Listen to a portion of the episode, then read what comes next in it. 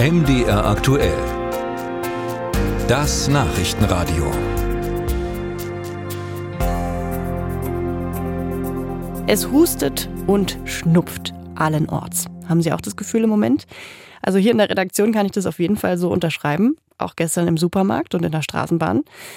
Dabei steht uns die Grippewelle auch eigentlich erst noch bevor, muss man sagen. Die Zahl der Krankheiten, insbesondere Erkrankungen der oberen Atemwege, ist bundesweit zuletzt deutlich wieder angestiegen. Bei uns in Mitteldeutschland hält sich das Infektionsgeschehen aber wohl noch in Grenzen. Trotzdem hat die ein oder andere Branche schon Probleme. Welche? Dazu jetzt Till Ganswind.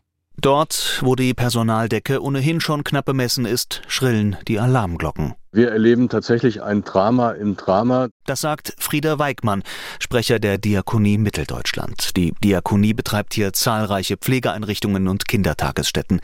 Der Personalschlüssel sei viel zu knapp bemessen. Das sei ein strukturelles Problem und das erste Drama, sagt Weigmann. Und wenn dann Krankheit dazukommt, wie wir es jetzt sehen, ähm, dann merkt man sofort, äh, dass da Leistungen wegbrechen. Das zweite Drama. Laut Weigmann ist das ein Stimmungsbild. Konkrete Zahlen habe er noch nicht.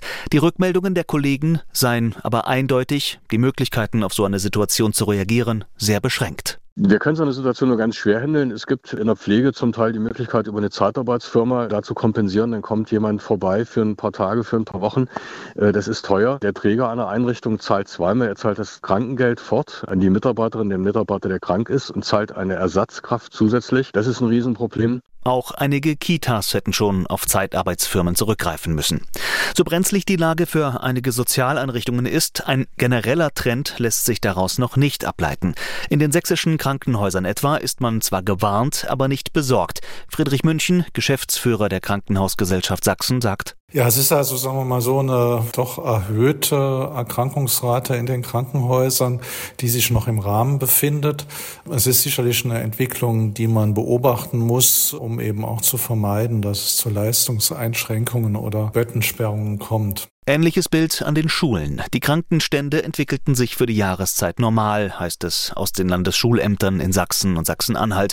Man beobachte keine unerwarteten Auffälligkeiten. Auch die Verkehrsbetriebe in Leipzig, Dresden oder Erfurt haben aktuell keine nennenswerten Probleme auf ihren Bus- und Bahnlinien.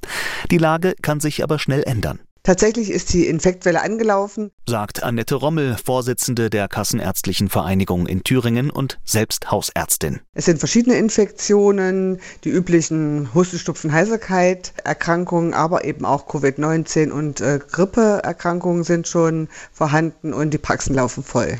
Vor diesem Hintergrund machen sich Rommel und ihre Länderkollegen für die Neuauflage der Krankschreibung per Telefon stark.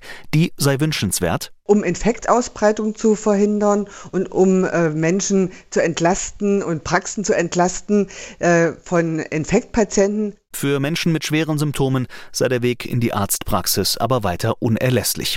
Im kommenden Jahr soll die Regelung wiederkommen, das hat die Bundesregierung beschlossen. Wann genau, ist aber noch nicht klar.